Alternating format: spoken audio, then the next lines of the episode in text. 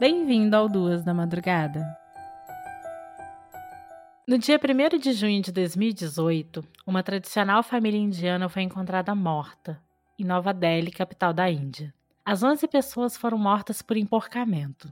Assassinato, suicídio, suicídios e assassinatos. Bom, a gente vai te contar essa história e conversar sobre todos os pontos importantes. Mas uma coisa é certa: existem muito mais perguntas do que respostas. Bem-vindo ao Duas da Madrugada. Bem, como vocês já sabem, eu sou Ingrid Oliveira e hoje eu não estou sozinha. Na verdade, hoje eu estou muito bem acompanhada. Storm? Oi! E eu sou Rafaela Storm e eu acho que eu vou estar por aqui a partir de agora para fazer companhia para essa mulher maravilhosa que é a Ingrid e discutir sobre casos peculiares, vamos dizer assim, né, Ingrid? Porque o caso de hoje tem muita coisa para discutir e ao mesmo tempo a gente termina cheio de dúvidas sobre o que realmente aconteceu. E, e, é bem isso, assim. Agora, além das histórias que cruzaram a minha insônia, a gente vai ter as histórias que cruzaram a insônia da Rafaela Storm. E ela já me trouxe essa história, que é de provocar a insônia. E olha só, às vezes as histórias que estão provocando nossas insônias são as mesmas. Então a gente tá meio que sincronizado nisso.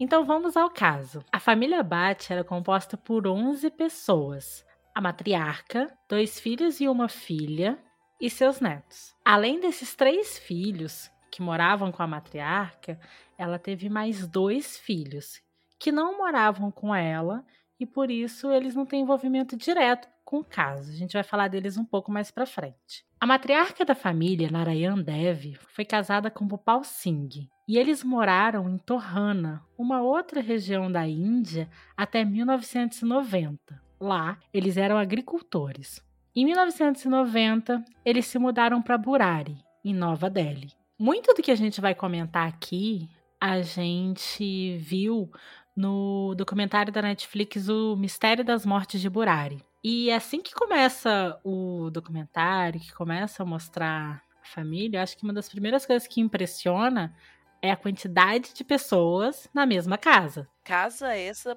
bem reduzida, né? Porque você imagina que por ter esse número de pessoas, 11 pessoas, né, entre jovens e idosos, vocês precisaria pelo menos de um espaço assim maior. Né?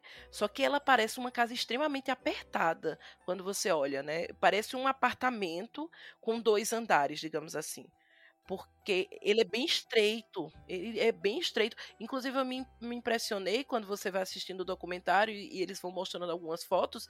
O, o, lugar aberto onde encontraram os corpos, né, que a gente vai citar mais à frente, é muito espaçoso a ponto de eu ficar me perguntando como coube ali.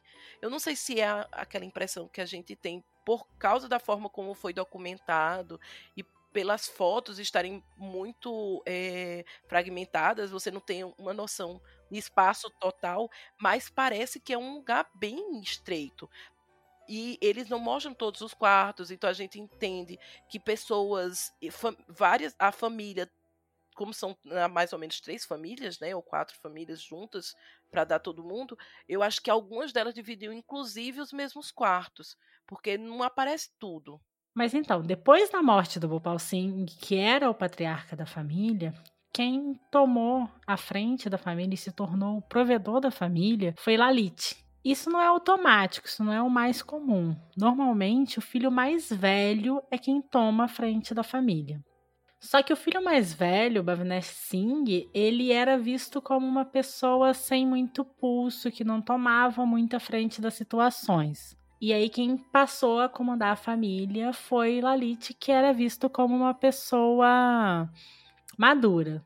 A gente tem que lembrar que na Índia tem esse conceito, né, da família estendida, dos filhos que continuam morando com os pais e que trazem suas esposas, e que dentro dessas famílias existe uma hierarquia bem definida. Cada um tem o seu papel dentro da, dentro da casa. É, a gente tem uma pirâmide é, muito bem estabelecida, né? A gente tem um patriarca, geralmente é, o pai ou o avô, né? Porque acaba que os, os filhos desses filhos também vão estar tá morando dentro dessa mesma casa. A gente depois tem que ele dita o que os homens devem fazer e o que as mulheres também devem fazer. Então, todos os as regras da casa, tudo, tudo com o dia a dia, né, o trabalho doméstico, tudo isso quem vai ser, quem vai ditar é sempre o patriarca. Mas aí a gente ainda tem a matriarca, que ela é como se lidasse e, e, gerenciasse as mulheres e os filhos. Né? E a gente tem esses papéis estabelecidos. Mas já começa o nosso assombro, vamos dizer assim, né, o nosso estranhamento com o fato do Lalit se tornar o patriarca dessa família, não só por ele não ser o, o filho mais velho, mas também porque à frente a gente descobre que a história do Lalit é um pouco complicada e que ele tem uma série de problemas que é estranho quando diz que ele era o mais seguro da família, o mais maduro para dar conta de toda essa responsabilidade, né? Porque a gente entende que ele tem uma série de questões que talvez ele não tivesse pronto. Sim, e sobre esses problemas que a Storm citou, o Lalit passou por dois momentos muito difíceis. O primeiro aconteceu em 1988, quando ele teve um acidente de moto e sofreu um traumatismo craniano que foi considerado grave. É relatado que depois desse acidente, ele começou a ter uns apagões e que ele dormia muito, ele dormia de repente. Anos mais tarde, no dia 25 de março de 2004, ele sofreu um atentado. Isso aconteceu depois que ele foi cobrar de um patrão o pagamento dele. Esse patrão acabou ordenando que algumas pessoas agredissem o Lalit e ele acabou sendo amarrado num galpão e esse galpão foi incendiado. Ele estava com o celular dele e ele conseguiu ligar para os irmãos e foi resgatado com vida, mas ele ficou muito machucado, ele apanhou muito. E depois desse episódio, o Lalit parou de falar. E aí a gente vamos questionar um pouco isso. É, nem eu nem a Ingrid, a gente tem formação de psiquiatra ou psicóloga. Então a gente vai citar algumas coisas aqui que a gente encontrou sobre o caso Sim. e também que a gente vai de senso comum, né? Não vamos nos aprofundar porque não nos cabe. Mas o, no documentário e alguns artigos que a gente leu, é, a indicação de um psiquiatra e acompanhamento psicológico foi é, requisitado para o Lalit, não só de, não primeiro que ele teve o traumatismo craniano, né? Então já foi indicado. Sim. Porque a gente sabe que mexe com todo o, o, o, sistema neurológico. E logo depois ele tem um trauma gigantesco. Porque se não fosse um trauma, né, ele não teria parado de falar sem um motivo fisiológico, porque não existia motivo físico para que ele não falasse. Veio em decorrência do, do trauma e, inclusive, isso fica claro que isso foi investigado. Ele passou por exames médicos e ele não teve nenhum dano físico que pudesse provocar a perda da fala. Então, quando é indicado que a família procure um psiquiatra, é já pensando que é um trauma de fato. Mas aí a gente vai esbarrar nessa história inteira na questão de que na Índia é ainda é assim muitos lugares do mundo, né? Mas na Índia, é, o psiquiatra, o psicólogo são vistos como médicos para loucos. E a família ignorou, não levou ele para nenhum tipo de acompanhamento. E no caso do, além desse todo esse preconceito, né, com as questões mentais, é, para o Lalit ver que ele não tinha nenhum problema físico, só deixava mais claro que, que vai dar todo o teor né, vamos dizer, sobrenatural e religioso para o que vem pela frente. Porque ele sabia que fisicamente eh, ninguém encontrava o motivo dele não falar. Então, se isso se resolvesse, e principalmente sem a ajuda de um médico, é porque tinha acontecido um grande milagre ou um fator muito é, discrepante, né, para que ele retomasse essa fala. É como a Ingrid mesmo disse, a gente ainda tem muito essa percepção, né, em muitos lugares a gente tem essa percepção de que é, psiquiatra e psicólogo não são especialidades menores. É, que as questões é, psicológicas e mentais elas são coisas controláveis principalmente quando você tem uma sociedade muito arraigada no, na parte religiosa né? E na cultura da Índia a gente tem muito isso. Então, os seus problemas mentais, problemas que não são resolvidos de forma física, você tem que se apegar com seus deuses, com sua religião, você tem que ser forte. Então, se você mostra fragilidade, você não é digno. Então, talvez isso tudo tenha passado pela cabeça da família. A gente não tem certeza, a gente não tem é, como entender como se dava Sim, essa, essa aceitação de problemas mentais na família, mas dá para se entender pela questão cultural de que realmente foi uma coisa que passou e eles não, não tentaram investigar muito mais, porque realmente não faz parte cultural. Exatamente. E o Lalit ele para de falar em 2004. É em 2007 que o Gopal Singh morre. Depois de um tempo que o Gopal Singh tinha morrido, o Lalit disse que o pai dele, em sonho, tinha dito para ele que era para a família recitar, rezar um certo cântico todas as noites. E a família passou a fazer isso, mas nada aconteceu de imediato. Só que a família também não parou de fazer. Quase um ano depois, num dia, a família estava recitando esse cântico e quando eles pararam, o Lalite começou a, a, cantar. E depois disso, ele voltou a falar. A família então passou a dizer que quem curou o Lalite foi Bhopal Singh. Aqui já dá para ver que eles tinham essa coisa de um, talvez até por ser o patriarca da família e né, ser uma perda muito grande, querer trazer um certo poder para o nome do Bhopal Singh, né? Assim, se a gente for tentar racionalizar, vamos pensar, um ano que ele foi se curando, né, que ele, porque ele perdeu a, a fala, anos depois ele perdeu o pai, que é outro trauma.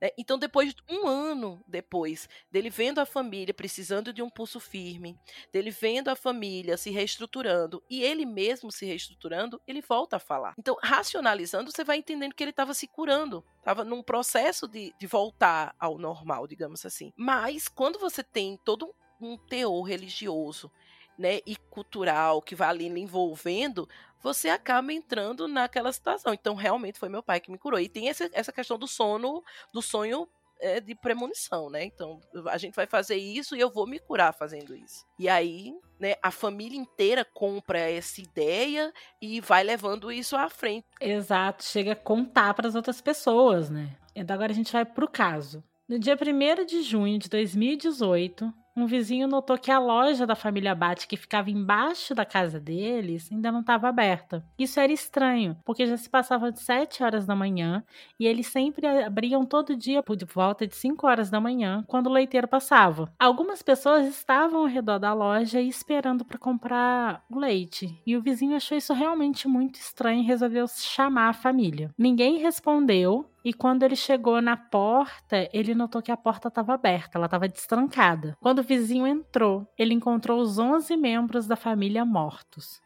Nove deles estavam enforcados presos a grades que ficavam no teto. Seus corpos formavam uma espécie de círculo. Uma mulher estava morta à frente deles e a matriarca da família estava morta em seu quarto, caída do lado da cama. A cena era bizarra pela quantidade de corpos e pela ausência de sinais de luta. O vizinho chamou seu filho para que ele ligasse para a polícia e logo a vizinhança inteira já estava sabendo do que tinha acontecido. E aí é vizinhança, né? Antes da polícia chegar, muitas pessoas entraram e saíram da casa.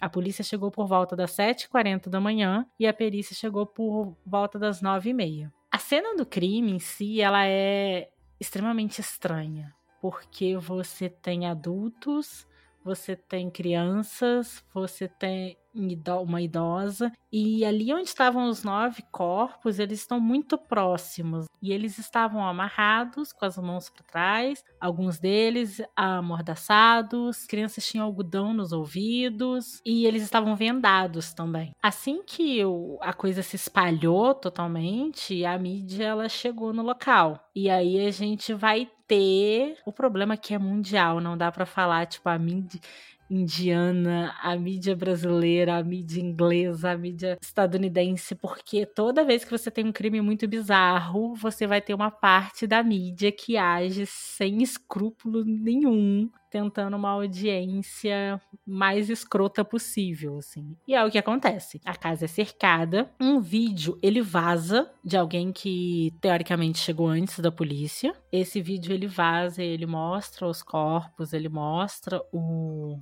o local e a mídia começa a transformar tudo aquilo num show gigante. Também chegam à cena do crime os familiares que eram próximos. De imediato, uh, começa o debate sobre assassinato ou suicídio. As famílias rechaçam totalmente a ideia de suicídio, porque eu acho que é natural. Ninguém quer imaginar que um familiar seu se matou, principalmente no caso desse, em que você tem várias pessoas, então já é antinatural mesmo olhar uma cena dessa e imaginar o, o suicídio. Tem o fator religioso novamente, né? Que não é bem aceito na maioria das religiões que você tire a própria vida. Já tem aquele estranhamento. Sim. Mas voltando um pouco antes, meu bem, nessa questão da mídia invadindo das pessoas, é, no documentário isso fica muito óbvio.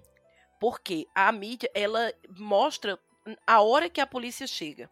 E quando a polícia chega, a mídia não só já estava lá, como as pessoas, os vizinhos, estavam pisoteando toda a cena. Então, assim, nada foi preservado, não tinha é, isolamento, as pessoas, inclusive, não tinham essa sensação de que estavam entrando num ambiente né, que deveria estar preservado ou não eram tinham crianças entrando, tinha bicho entrando e saindo, é, tinha é, pessoas com câmeras tirando fotos e virou um espetáculo bizarro, sabe? E as, as pessoas também parece que quando acontece cenas que as pessoas não conseguem conceber muito bem, a humanidade da gente se esvai. Porque cadê a sensibilidade? Independente de ter sido assassinato, suicídio, o que, o que quer que acontecesse, Cara, são teus vizinhos, são teus familiares, estão ali, são pessoas falecidas, e você não tem a sensibilidade de achar assim, não vamos entrar aqui todo mundo, não vamos ficar é, vazando imagens e conjecturando coisas, sabe? Eh, parece que a sensibilidade das pessoas na hora dos desastres, ela some e você fica só com aquela ideia de espetáculo bizarro e as pessoas vão vai virando uma loucura coletiva, sabe? Uma, vai, uma coisa vai puxando a outra. Quando você vê, assim, tá todo mundo envolvido. Aquelas pessoas faziam parte de uma comunidade. Eles conheciam aqueles vizinhos. Exato, eram pessoas próximas que eram do convívio dessas pessoas. Exato. E o que é importante também pro caso, porque você entende que nada do que estava acontecendo naquela família vazou. Aquela família aparentemente não tinha inimigos, elas aparentemente não Sim. tinham nenhum problema social grave. E os próprios vizinhos, amigos, familiares não conheciam o que estava acontecendo dentro das paredes. Então, para todo mundo foi um grande choque, o que significa que ninguém sabia das intenções é, e nem do que poderia vir a acontecer mais para frente. A gente sabe que esse tipo de acontecimento vende. Então a mídia quer fazer quem tá vendo de longe se sentir um pouco vizinho do desse cenário dantesco, assim. E uma forma de fazer isso é fazer de tudo para chamar atenção.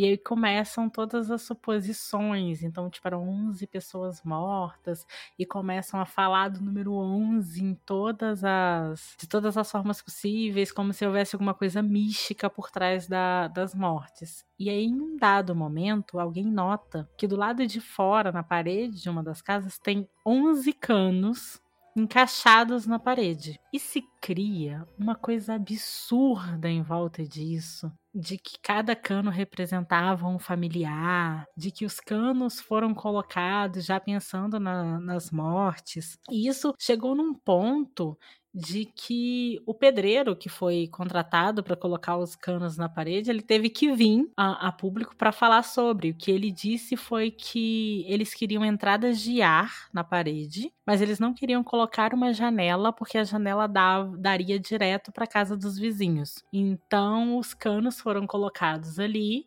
para servir como entrada de ar. Alguns canos estavam curvados para baixo, então era meio estranho pensar isso, mas aí a justificativa dele foi que os funcionários dele eram desleixados e não desviraram os canos antes de colocar na parede.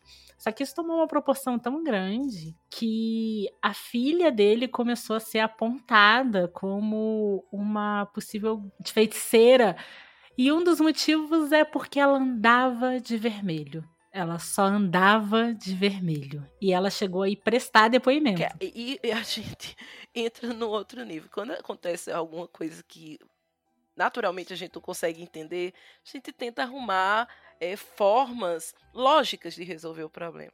Só que nesse caso não existiu forma lógica nenhuma, a ponto de que a própria polícia começou a consumir esse, esse, misticismo e essas Sim. ideias que não tinham lógicas nenhuma.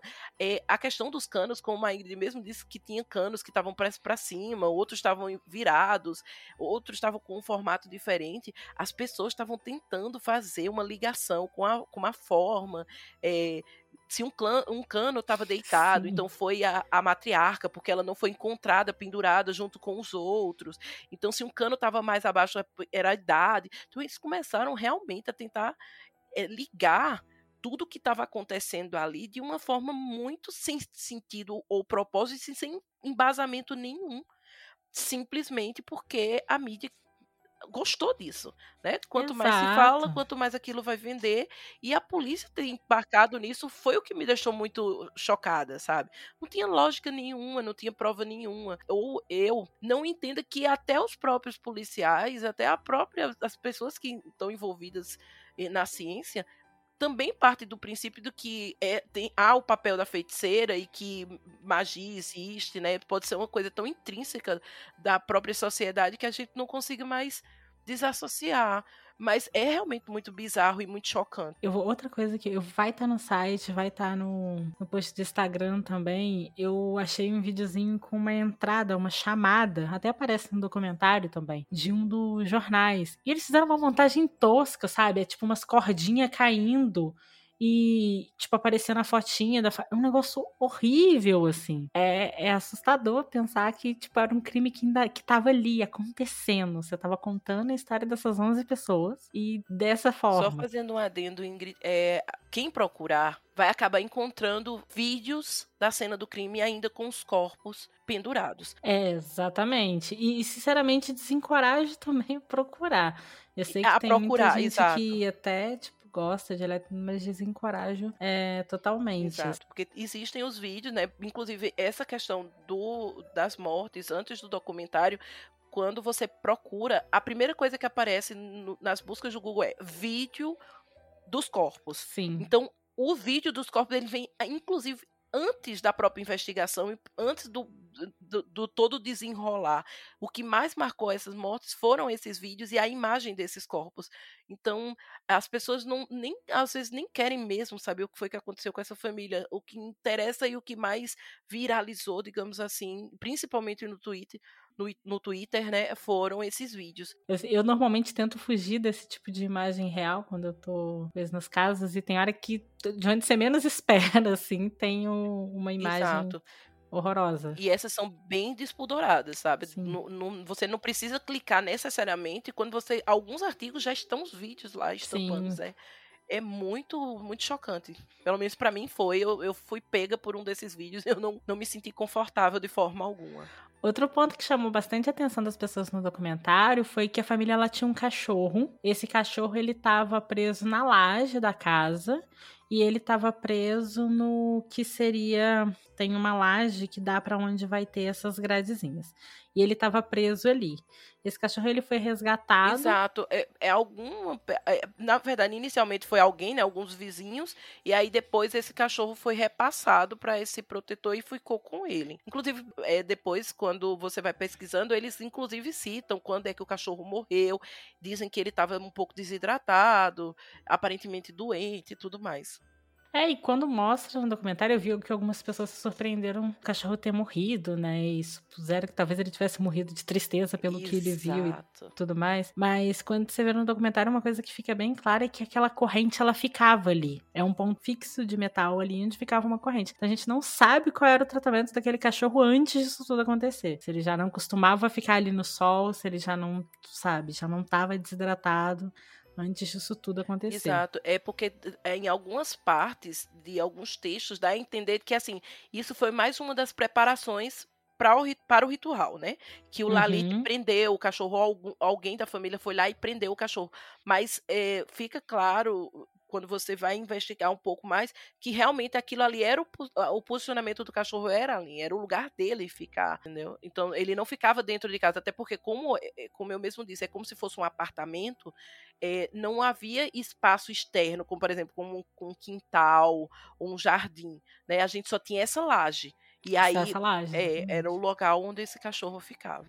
Depois que os corpos foram retirados da casa, começou toda uma investigação da polícia para ver o que eles encontravam na casa e foram encontrados diários. Nesses diários eram passadas instruções sobre tudo que devia acontecer naquele dia. O ritual levou sete dias e deveria ser concluído por volta da uma da manhã do dia 18. Foi chamado de o ritual da figueira, que é uma árvore tradicional da Ásia, que também vai ter a foto lá no post. E ela tem vários cipós caindo. E esse ritual, ele faria com que Bhupal Singh conseguisse voltar para este plano. Mas não era só isso. Não tinha só um diário falando desse dia. Na verdade, existiam 11 diários. E eles foram escritos por 11 anos. Eles começaram a ser escritos em 2007 e continham instruções e ordens para toda a família. E, gente, é para tudo. São instruções e ordens do dia a dia. É como se o Bhupal Singh tivesse dando instruções de como a família deveria agir, de como a família deveria trabalhar, tivesse dizendo o que é certo o que é errado,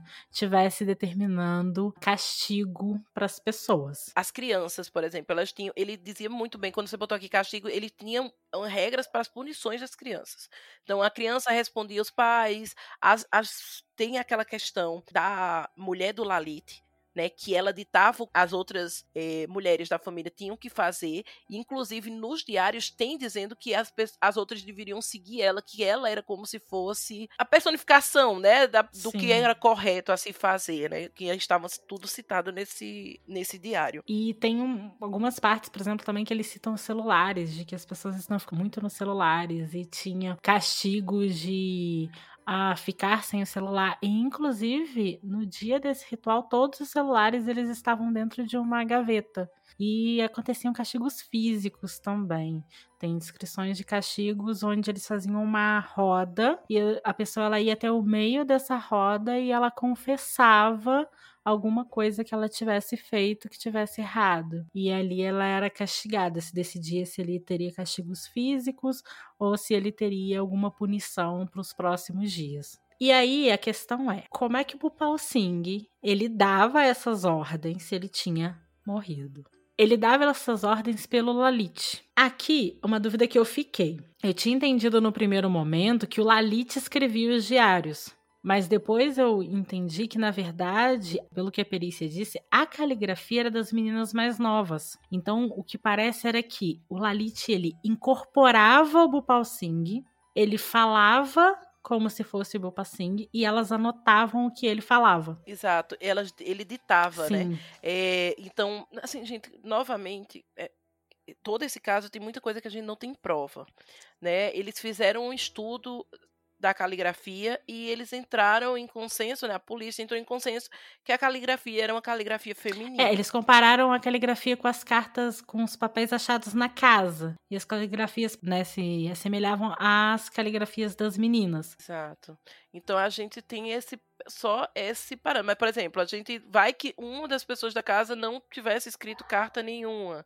E aí a gente não teria a comparação com essa pessoa ou uma criança. Então a gente, eles não têm certeza de quem escreveu, né? Eles fazem conjecturas. O que é certo é tem. que Bupasing falava para o Lalit. Então, o Lalit, que era o único que tinha contato com o Bopal. Era Exato. o Lalit. Era como se os outros da família eles tivessem só que obedecer e acreditar no Lalit. A fala é, é, o único que merecia esse contato direto é era como o se o Lalit ele fosse uma espécie de portal e ele fala, e o Bopal Singh falasse com ele.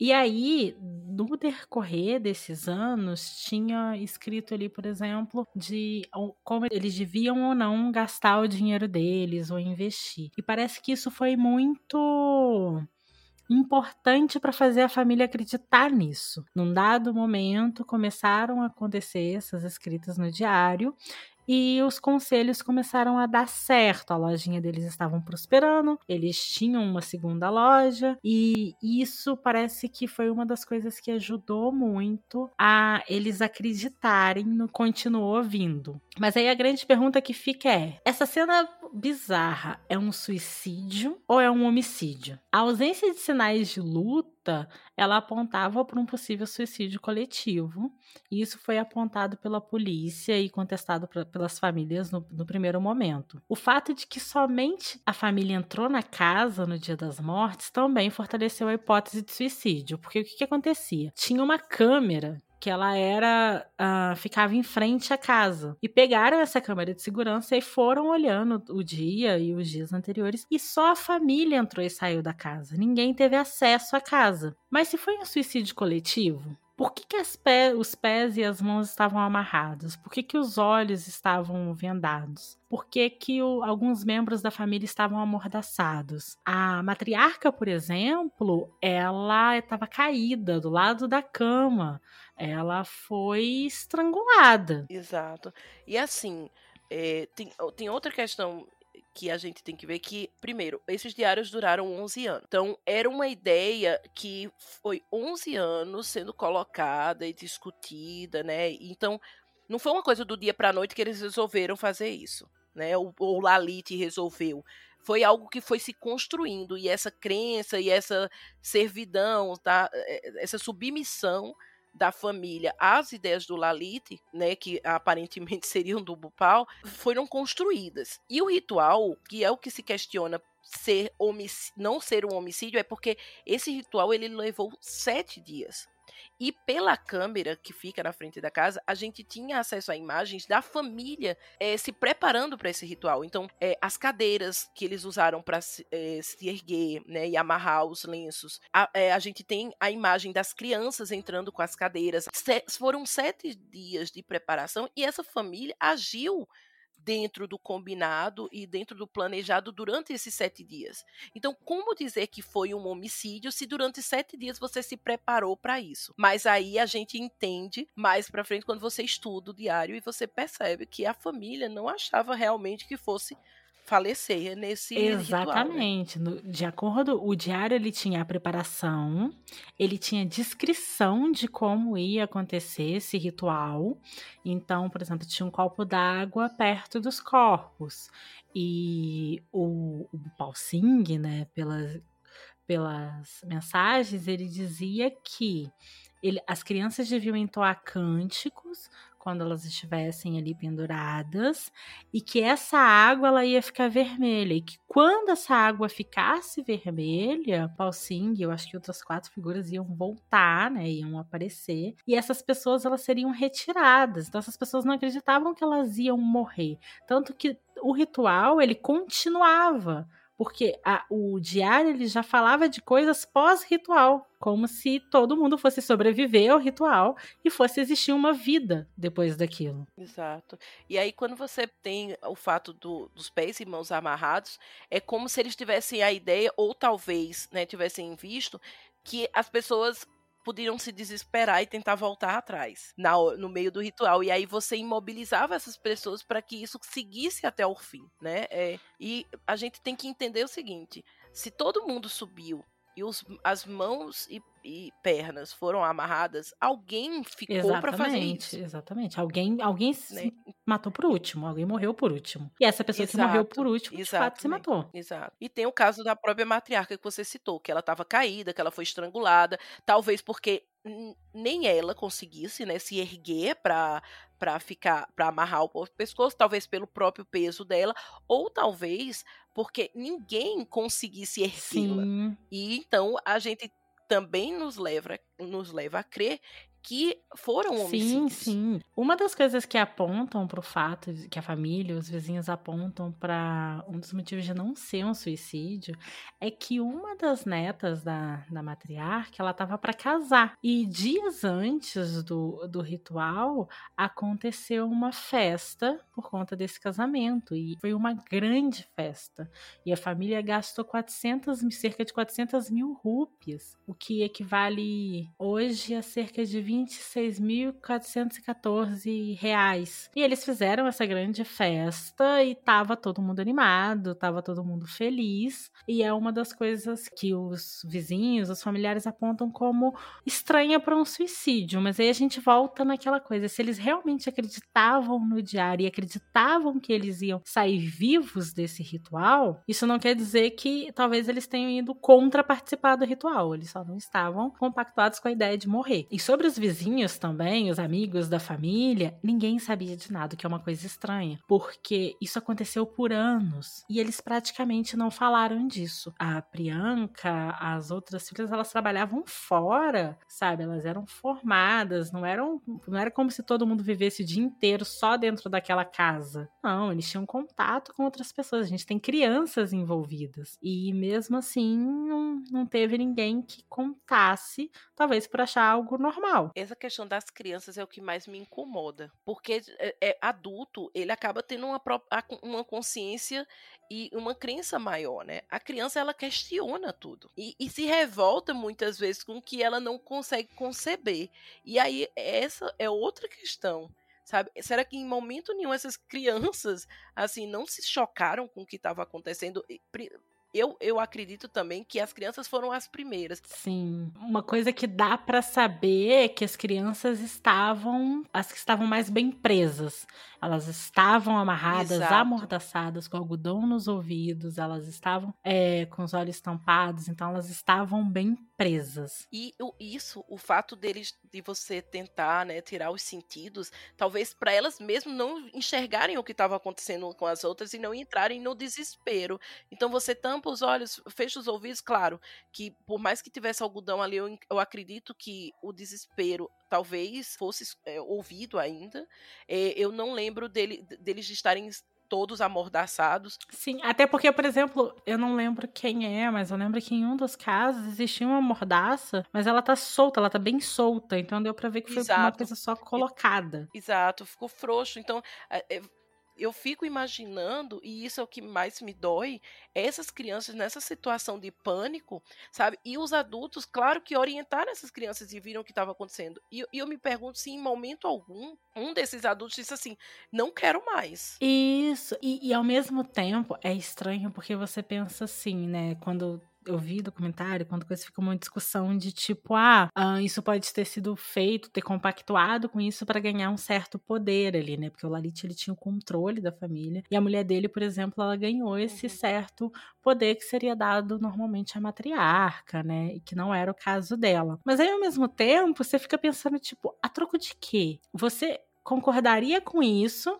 Sabendo que dali a meses você vai se você vai enforcar os seus filhos e se matar? Então. Exato. Exato. E aí me, me intriga também, porque é a coisa do. É uma família tradicional indiana, é uma família que se importa com o que as outras pessoas vão pensar, é uma família que fazia festa, tra, festas tradicionais, que pelo que os amigos contam, tinha um comportamento muito tradicional e que sabe que suicídio é mal visto e que sabe que essa exposição toda ela é mal vista pela religião, ela é mal vista pela sociedade. Então sabe que tipo no final das contas, para uma sociedade que preza muito a olhar as suas gerações passadas, eles estavam manchando o nome de uma família inteira. Exato. Eu, o que eu, eu consigo compreender disso, Ingrid, é que ali virou uma seita. E gente, eu não tô falando seita de uma forma pejorativa. A gente entende a religião como uma coisa oficial, uhum. uma coisa maior,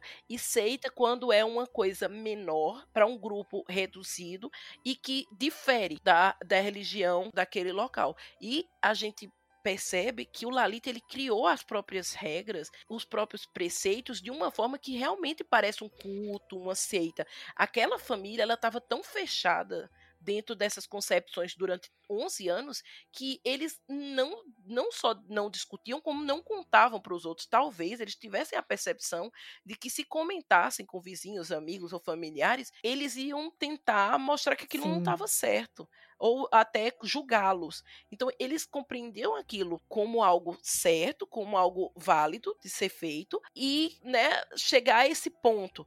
Mas essa questão do poder é, é algo que realmente eu não, não vejo tanto sentido. A não ser que você acredite que esse poder possa ser usado, talvez num pós-vida, ou que eles não fossem morrer, né? E que nessa volta volta, o Lalit seria muito mais respeitado, a mulher dele muito mais respeitada, porque eles levaram ele Outra coisa que eu não consigo compreender, Ingrid, é o objetivo. Porque eles ainda citam que achavam que a família estava entrando em problemas uhum. financeiros que esse noivado, por exemplo, que é uma coisa cultural, que a família tem, a família da noiva Sim. tem que oferecer e tem que né, quanto mais rico, quanto mais, quanto mais convidados e mais festa e mais felicidade estivesse ali, mais prova que a família é capaz de sustentar, tem um bom patriarca, uma boa matriarca e tudo isso. É, o, que, o que dá a entender, né, eles dizem, não, eles fizeram isso para ter prosperidade. Eles acreditavam que na volta eles teriam mais prosperidade. Porque, se você parar para pensar, não tem objetivo. Eles fizeram isso para quê? Já que eles queriam voltar. Né? Não, eles não queriam morrer todos. Tem a coisa de que o Popal Singh, ele estaria ali junto Exato. depois, né? E um do, dos motivos, por exemplo, que as pessoas apontam como um possível momento que a cabeça conturbada do Lalit pode ter pensado que era o momento de fazer isso,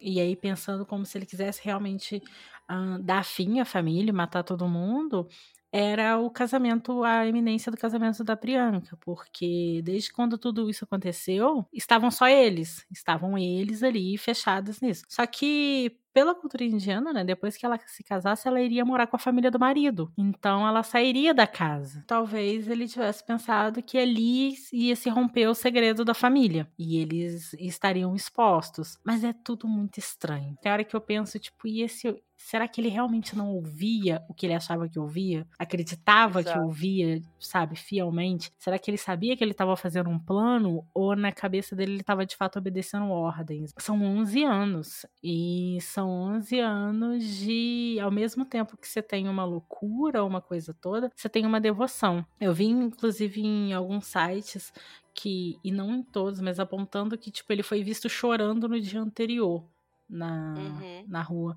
E é aquela coisa de tipo, existia algum conflito? Só que são perguntas que a gente nunca vai ter resposta. Exato. Esse é um caso para que você começa com perguntas e termina com mais perguntas ainda. Na minha visão, criminalmente falando, uh, a gente teve suicídios e assassinatos. Porque eu não consigo conceber que crianças se suicidem, crianças participem de suicídios coletivos, porque se os pais permitem isso, isso para mim já é doloso, sabe? A própria permissão dos pais já os torna responsável. E no caso da, da matriarca também, ela não tinha a menor condição de se matar. Ela estava debilitada e a forma como ela morreu, ela não teria escolha. Então me parece muito que, tipo, mesmo que você tivesse todo mundo concordando, se, mesmo assim você teria homicídios e suicídios. Já os outros adultos não, não dá para saber, porque a gente não sabe. É. Não, não dá para saber. Aqui no Brasil, por exemplo, eu, eu, pesquisei um pouco e esse caso ele seria considerado um crime. Uhum. Não seria um caso de suicídio. Por quê? Porque aqui no Brasil você incitar alguém ao suicídio é crime. Então, por exemplo, pelas leis brasileiras isso seria considerado um homicídio.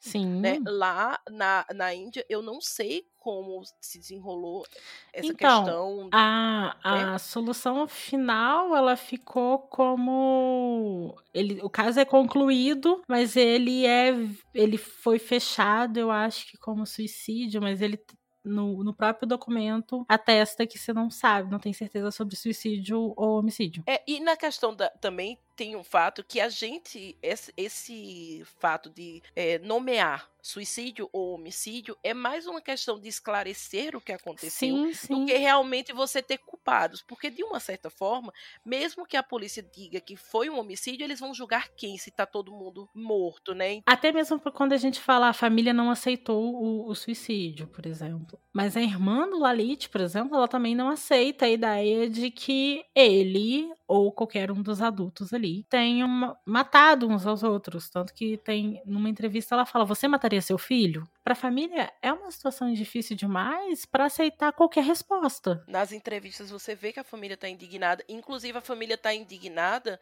pela forma como foi abordado. Na época que. E, e, o que eu achei interessante é que dá a entender de que na época que a, a questão era toda mística, uhum. não causou tanta indignação na família quanto a solução de que o Lalite acreditava nisso e levou todo mundo a se matar. Também tem aquela coisa, né? Eles não têm só a dor da perda. A gente estava abordando a abordagem horrível da mídia. Imagina você se dar no meio disso tudo, né? Uma coisa é alguém estar te falando, tipo, olha, pode ter sido isso ou aquilo. E outra coisa é você ver isso ah, sendo escancarado em TV aberta 24 horas por dia, sabe-se lá como sendo dito, assim. Deve ser e, uma situação horrível questionando sua família, a índole dos seus parentes e pessoas que você ama, né? Por exemplo, tem um irmão o, do Lalito que não morava na casa, por exemplo, que imagina, né? Ah, seu irmão era louco, sua Sim. família era desestruturada. E, e, e, você entende que não é mais uma questão de fama, mas é uma questão de legado. Por mais que essa família tenha morrido, existiam outros parentes e tem um legado, né? Tem o que a forma como você é vista dentro daquela sociedade a partir disso. Então a família, ela, talvez ela negue isso até pro próprio bem-estar, né? Dos que ficaram. Tanto que, para mim, uma das cenas mais fortes do documentário é quando se fala desse irmão deles, né? Que, morava longe, tem que acender a, as 11 piras, né? E são Ai, 11 é corpos da mesma família, sabe? É você, tipo, perder todo mundo junto. Então. Tem a preparação, né, Ingrid? Eles citam lá que tem todo um ritual, que eles têm que passar tanto tempo preparando os corpos, mas que ele não teve tempo de fazer isso é, de uma forma decente, porque os corpos já estavam é, em estado avançado de decomposição por causa do, do próprio da própria investigação. Sim. Tem a questão da polícia não ter podido fazer muitas intervenções naqueles corpos também por causa de um fator religioso.